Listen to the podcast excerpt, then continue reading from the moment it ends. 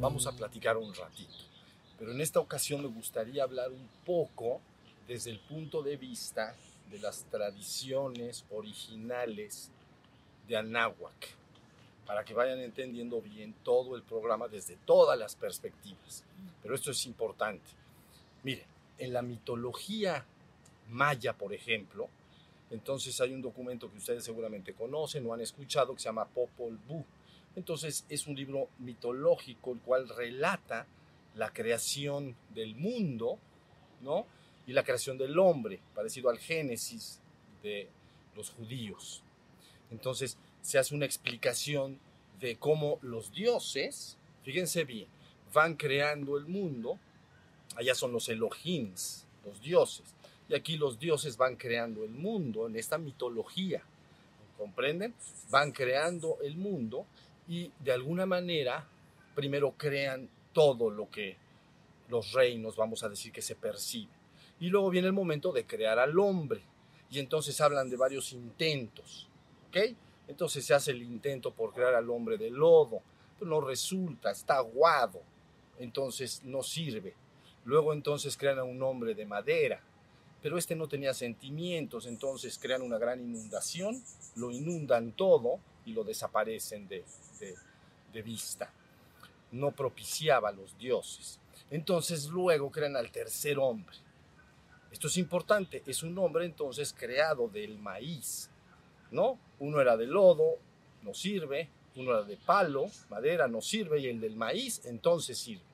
Y entonces en este hombre se inyecta la energía de los dioses. Ahorita van a entender esto a qué me refiero. Y entonces se crea un hombre, pero resultó ser un hombre tan perfecto, tan perfecto que tenía inteligencia y tenía una visión profunda. Que entonces, como tenía una visión profunda, podía darse cuenta con esa visión profunda, no una visión limitada. Si tienes una visión limitada, solo eres consciente de la existencia que percibes a tu alrededor. Pero si tienes una visión profunda, quiere decir que el ojo de la conciencia ve de manera profunda y puede descubrir quién eres, puede ver lejanamente, profundamente y descubrir que tú esencialmente eres uno con lo divino. Entonces los dioses dijeron, bueno, es un hombre demasiado perfecto, si lo dejamos así, él dejará de propiciarnos, dejará de, de alguna manera, de alimentarnos y de adorarnos. Y por el otro lado, dejará de reproducirse en la tierra, porque al ver lo que él es, entonces se fundirá con lo divino dejará de adorarnos a nosotros los dioses. Entonces, ¿qué hicieron los dioses? Planearon y hablaron y dijeron, soplemos Bao sobre sus ojos, tal y como se sopla Bao sobre la luna de un espejo. Y entonces lo empañas todo, de tal manera que este hombre, aun con una vista empañada, pueda ver lo cercano, pero no lo lejano. Y entonces nos sigan propiciando, nos sigan adorando, y entonces así el hombre fue reducido de alguna manera a su estado actual, disminuido. ¿Sí se entendió? Y entonces, al ser disminuido, es en la condición en la cual el ser humano permanece hasta el día de hoy. Visión corta. Tiene una visión o conciencia, si ustedes quieren entender, de esta realidad existencial, pero no tiene una visión profunda porque es el ojo de la conciencia la que puede ver hacia adentro profundamente y decir yo soy uno con el uno. Dejarías de adorar a todos los dioses intermedios. ¿Sí está entendido?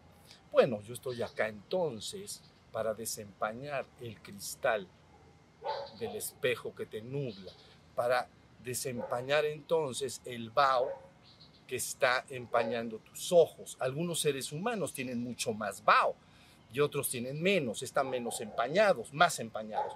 Pero finalmente el proceso es el mismo. No hay más que limpiar ¿no?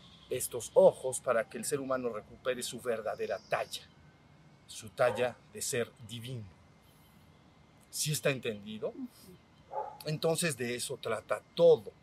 Hagan de cuenta que si nosotros buscamos y queremos entender toda esta tradición de Anáhuac, tendríamos que entender que cuando se habla de la serpiente emplumada, se habla de la totalidad, se habla de la trascendencia y de la existencia simultáneamente.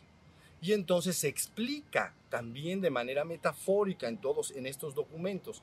Bueno, entonces, de alguna manera la serpiente emplumada para crear esta existencia lo hizo a través de varios intentos. Síganme, por favor.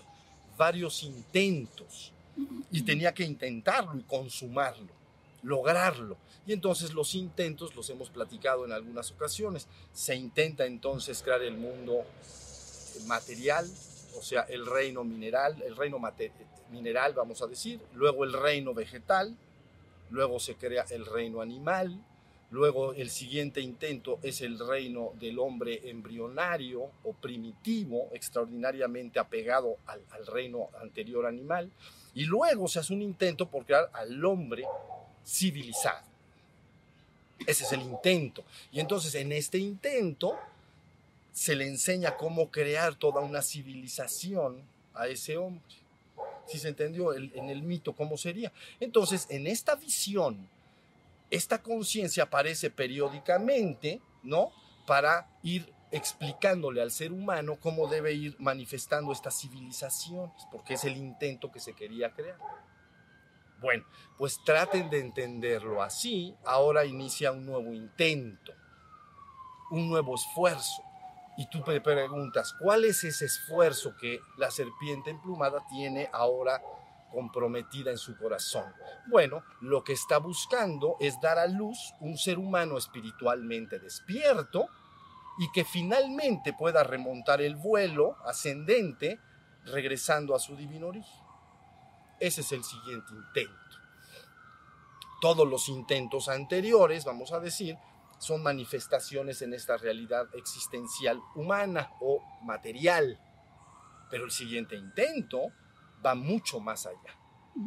Está buscando que el ser humano entonces despierte espiritualmente, le desempañes el vaho de sus ojos, empieza a recuperar su conciencia no solo de ser un ser espiritual, sino esencialmente divino, y entonces naturalmente remontará el vuelo y ascenderá de regreso a su fuente divina dejará efectivamente de adorar y propiciar a los doces dioses intermedios, ¿no?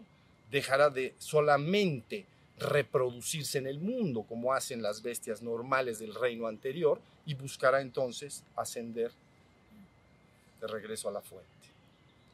¿Sí más o menos está la idea? Entonces, deben de entender que esta conciencia, esta presencia que yo soy y que ustedes son junto conmigo, es como si metafóricamente volara y viniera desde la región más elevada del ser divino, volando por encima de los dioses intermedios, ¿no? A decirle al hombre, mira, escucha, tú eres uno conmigo y uno con el uno. Toma mi mano y regresemos a lo divino. Porque a los dioses intermedios en las tradiciones les ponen muchos nombres. Ahora les pueden llamar santos o les pueden llamar ángeles, pero siguen siendo adoración a dioses intermedios, imperfectos en esencia. Por eso en la mitología de Mesoamérica se dice los dioses son de alguna manera, aunque superiores al hombre, son esencialmente imperfectos. Y entonces el hombre debe de alimentarlos. ¿Por qué? Porque en el mito los dioses se dieron su energía vital al hombre de maíz para crearlo. Y se introdujeron esa energía en su sangre. Y entonces al introducirlo en su sangre, el hombre vivió, porque recibió la energía de los dioses y la masa de su cuerpo era de maíz. Entonces el hombre los propicia ahora y les dice, te devuelvo mi energía de vida ¿no? En, la Mesoamérica sí se hizo a través de los sacrificios, te regreso entonces mi energía de vida a ti para que te alimentes porque puedes morir y, ser y eres imperfecto también, de tal manera que mientras no mueras, tú seguirás sosteniendo y creando esta realidad. Es un intercambio. ¿Se entendió? Así está concebido. ¿Entienden lo que estoy diciendo? Es un intercambio del hombre entregándose a los dioses intermedios y los dioses intermedios entregando entonces al hombre algo a cambio en esta mitología, pero es profundo lo que estoy diciendo. No nada más es un cuentito hacia la ligera, es profundo. Y entonces se sostiene esta realidad. Pero si viene a ti algo por encima de esto, ¿entiendes? Algo por encima de esto y te dice, tú esencialmente no tienes que adorar a los dioses. Tú tienes que saber que dentro de ti está la fuente divina, tú eres lo divino esencialmente. Búscalo y lo encontrarás porque tú eres eso. ¿Sí se entendió? Y esto se llama la verdad. Por eso en el Chilambalam se dice, eternamente escucharán mi voz proclamando la palabra de la verdad. Esa es la verdad. Tú eres uno con el uno, eres divino esencialmente. Ya lo eres. Puedes no recordarlo, puedes tener empañada tu vista, pero lo eres. Por eso en el Nuevo Testamento se dice, cuando venga el Espíritu de la verdad, los guiará a todos hasta la verdad completa, absoluta, no a una verdad transitoria, efímera. ¿Sí se entendió? Verdad, ya hablé yo de las verdades transitorias, ¿no? relativas, que son sometidas al cambio y a la mutación, y la verdad absoluta, que es así, no la vas a poder cambiar. Entonces está dicho, Él los guiará a todos hasta la verdad completa, no hasta una verdad transitoria, relativa. ¿Sí se entendió? Por eso en el shivaísmo de Cachemira, entonces se dice, cuando Shiva está perfectamente fundido con Shakti, ¿no? Entonces vive en la verdad absoluta, es decir, tiene la plena conciencia de ser absoluto, de ser el uno y único. Y a eso él lo proclama. Esto es la verdad absoluta. Solo existe el uno y el único, y tú eres eso. ¿Sí se entendió? Bueno, es por eso entonces también que mi mensaje actual puede describirse en tres puntos. Ok, número uno. Todas las tradiciones espirituales importantes del mundo tienen en su esencia misma el conocimiento claro y certero de cómo puede el ser humano recuperar su conciencia divina. Entonces, no se necesita rivalizar unas con otras. Estas tradiciones espirituales luego formaron religiones organizadas, con sistemas de creencias, con ritos, etc. Pero en su esencia están diciendo lo mismo. Entonces, no se tiene que estar rivalizando de religión organizada a religión organizada a ver cuál tiene la verdad. La verdad la tienen todas las tradiciones espirituales importantes del mundo en su esencia. Y entonces si tomas ese conocimiento ya tienes un solo camino de salida. ¿Sí se entendió? Tienes el camino y garantía de salvación. Imaginen entonces al ser humano como si deambularan todos en un laberinto perdido y caminan de un lado para otro y todo mundo les dice, ahí está la puerta de salida, ahí está la puerta de salida, ahí está la puerta de salida. Y algunos van, abren la puerta y son puertas falsas, no te están sacando realmente y sigue deambulando la humanidad hasta que se llega y se dice, mira, en la esencia misma de estas tradiciones escucha esa palabra de verdad. Y esa es la puerta de salida. Entonces, una vez que tienes eso en la mano y la humanidad lo tiene en la mano y lo entiende, no tiene más que abrir la puerta y salir de ese laberinto. Se terminó el ejercicio y la práctica. Si está entendida la idea? Ese es el primer punto. El segundo punto es que cuando se habla de un sexto sol, yo ya me estoy más y más refiriendo a él no como un sol exclusivamente material en el reino humano, porque no se refiere al intento anterior. Si fuera una realidad exclusivamente humana, sería una gran civilización exclusivamente humana. Pero se, me estoy refiriendo al siguiente intento.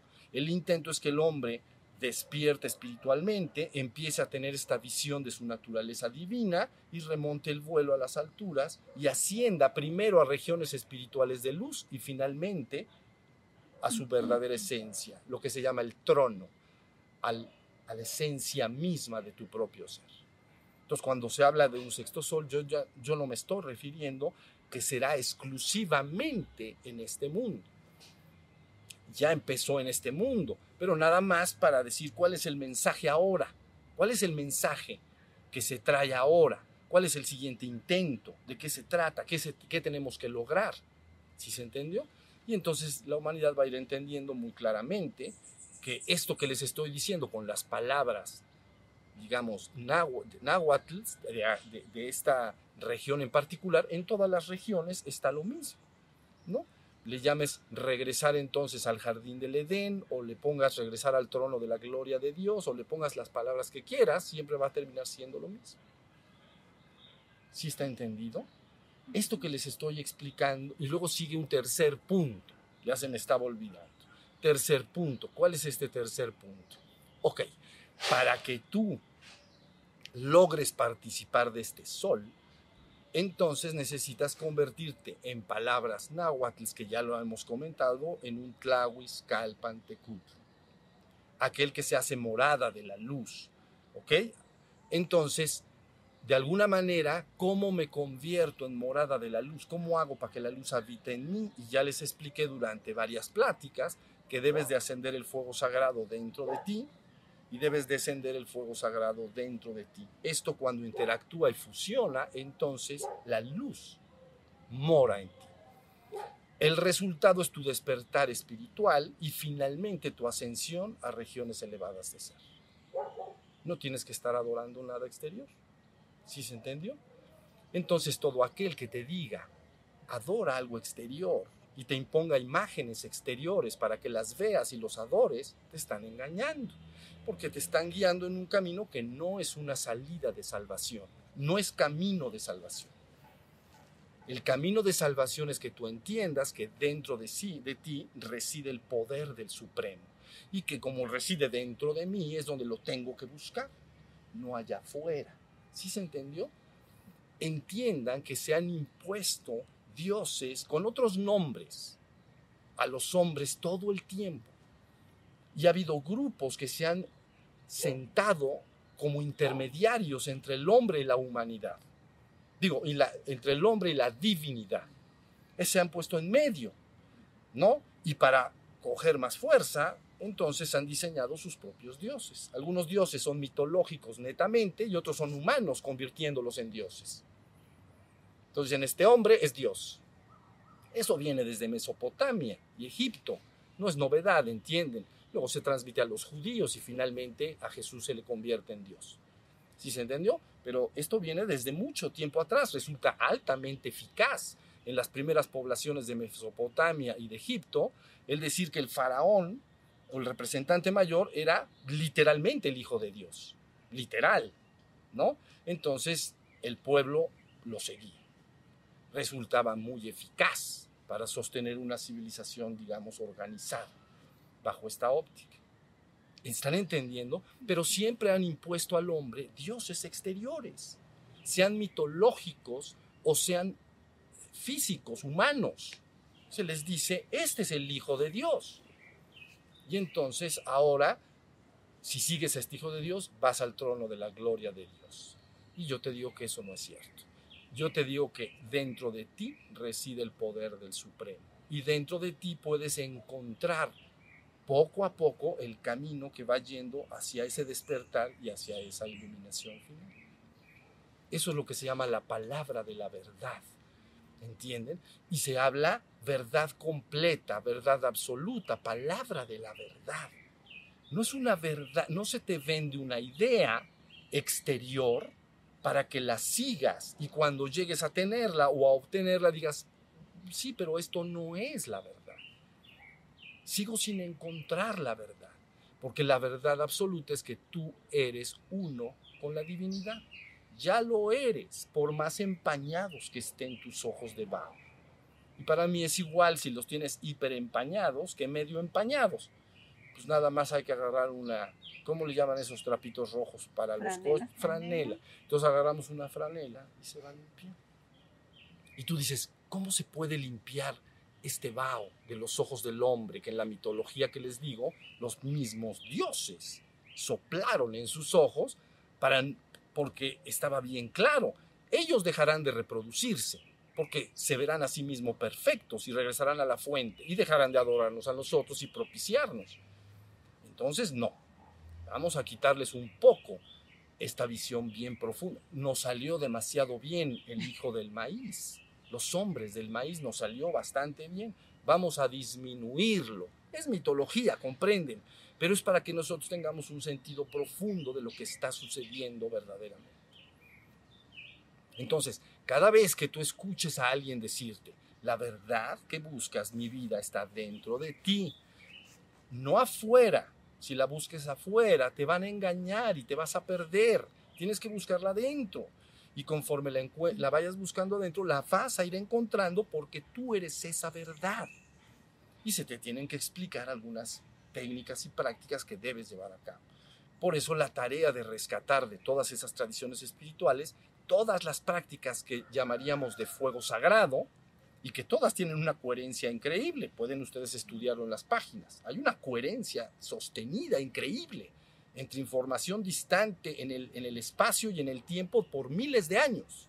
Y sigue siendo el mismo mensaje de la serpiente emplumada, en términos que estamos hablando ahorita. Es, la, es el mismo mensaje, porque es coherente. Siempre están diciendo tienes que activar este fuego sagrado y tienes que subirlo y bajarlo y tienes que entonces prender y crear tu cuerpo de luz. ¿Ok? Ese cuerpo de luz, pues inicialmente es para que puedas tener acceso a reinos de luz. ¿Qué hombre que tú conoces ha tenido acceso a este mundo físico sin un cuerpo físico? Yo todavía no lo veo. Necesitas tu cuerpo físico para estar en esta realidad física está muy claro, pues necesitas tu cuerpo de luz para estar en realidades de luz. Y en la medida en que se vaya descompactando tu energía, que está demasiado comprimida, empezará a fluir de una manera luminosa, suave y hermosa, y entonces tendrás tu cuerpo de luz y acceso a reinos de luz. Y posteriormente a la divinidad absoluta. Ahora sí está, está la, la idea clara. Entonces, esto que les estoy diciendo es bien importante. Yo se los puedo decir desde todos los ángulos posibles, pero lo que he dicho hoy encierra un contenido bastante claro de lo que está sucediendo, cuál es la situación del hombre y qué es lo que procede a hacer. ¿Cómo desempaño el vaho de mis ojos? Esa es la pregunta, para que mi visión sea profunda. Entonces, tus ojos físicos ven esta realidad, pero hay un ojo que le han llamado ojo de la conciencia que se da cuenta. ¿Pero de qué se da cuenta en el hombre? Pues de muy poco, porque la tiene bien empañado. Porque así fue el objetivo. Si tú empañas, entiendes, una, un lente a través del cual estás viendo, a lo mejor si acercas un objeto a ti, así, lo puedes ver, aunque esté empañado los lentes que uses, si los empañas y pones aquí este vaso, lo puedes ver. Pero si te digo, ve el árbol que está hasta allá, ya no lo puedo ver bien. Y si te digo, ve hacia las estrellas, ve las estrellas en lo alto, dices, no sé de qué me estás hablando. Y tú dices, pero eh, tengo la visión, la tengo imperfecta. No, el, el cristal está empañado. Las, entonces no dejes que otros trabajen para empañarte. Tú trabajas para desempañarte y entonces sabe que dentro de ti reside esta divinidad. Eso es lo que tenemos que hacer. ¿Sí se entendió? Entonces, desde mi perspectiva, llegó el momento en el mundo de entregar una, un solo conocimiento espiritual, único.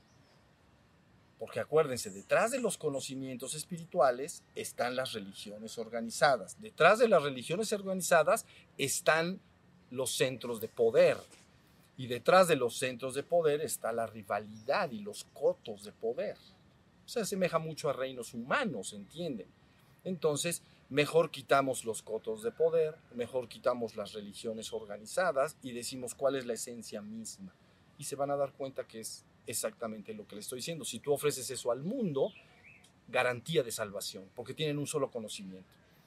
Y aunque ahorita una religión organizada pueda decir no, es que la otra religión organizada está incorrecta y no te lleva a lo divino, eso es en el sistema de creencias. Pero si ves su esencia, dices, van para allá. Si se, si se entiende, entiendan que tampoco es un esfuerzo por crear una sola religión mundial, cosa en lo cual se está trabajando en el mundo. ¿no? Las religiones importantes del mundo están trabajando en un proceso para crear una sola única religión están metidos en un verdadero problema, porque todas esas religiones tienen diversos sistemas de creencia. Entonces, ¿quién va a sacrificar su sistema de creencia en pos del otro? ¿Entienden? Quieren amalgamar un sistema de creencias para con eso, de alguna manera, ofrecerlo a la humanidad. De cara a mí que estoy aquí sentado, les digo, eso no funciona. Lo que sí funciona es que digas, este es el conocimiento espiritual universal. Le llamé en el pasado enseñanza madre. Dije, hay una enseñanza madre de la cual proceden todas las tradiciones importantes del mundo. Entonces lo importante es recuperar esta enseñanza madre. ¿Sí se entiende? Bueno, he ahí entonces el, el, el asunto. Si ustedes revisan las mitologías del mundo, esto que he dicho hoy lo revisan, por ejemplo, desde la óptica de la mitología judía en el Génesis, se van a dar cuenta de algo parecido. Están los dioses, crean a los hombres, ¿no? Los hombres comen de un fruto, de un árbol. Hay dos árboles. El conocimiento del bien y el mal, que lo comen y se convierten igual a los dioses y entonces son expulsados. No vayan a comer del árbol de la vida y comiéndolo vivan para siempre. El árbol de la vida, el árbol de la vida eterna. ¿Sí se entendió? Son dos árboles. Pues, ¿Por qué no les dijeron cómete del árbol de la vida? Les dijeron no comas del árbol del conocimiento del bien y el mal. Se relaciona con la mente, la dualidad, etc. Y entonces viene todo este proceso. Van a revisarlo y se van a dar cuenta de lo que estoy diciendo. ¿No? Es otra mitología con, otro, con otra visión y con otra forma de llevar a la humanidad a un estado en el que sigues adorando a los dioses, a los Elohims, porque la, eh, digamos que la tradición judía surge, el pueblo de Israel brota dentro de la mitología de Canaán, ¿no? Y ahí hay una mitología de un dios que se llama El, ¿no? Tiene esposa, por cierto, pero él. Y es él, da, dio a luz muchos Elohims, muchos dioses. Y esos dioses son los encargados de crear el universo. ¿Sí se entendió? Uno de ellos es Yahvé, Elohim. Luego las traducciones bíblicas van cambiando Elohim por Dios. Pero no es lo que está diciendo el texto original. El texto original está diciendo dioses. ¿Sí se entendió? Pero bueno, finalmente lo que quiero decir es que mejor quitamos a los intermediarios, ¿ok? Y escuches la palabra de verdad, que te conduzca a la verdad completa. No tienes que creer en ella, tienes que poner en acción lo que se te está diciendo y poco a poco te demostrarás a ti mismo que verdaderamente estás yendo por un camino que se llama salvación. ¿Sí se entiende? Este estado expulsado, perdido, donde hay sufrimiento, desdicha, habrá desaparecido para siempre. Todo aquello que nos produce sufrimiento, temor, desazón, todo aquello que nos hace la vida cansada, todo habrá desaparecido para siempre en cuanto vayas recuperando lo que te estoy diciendo. ¿Sí estamos?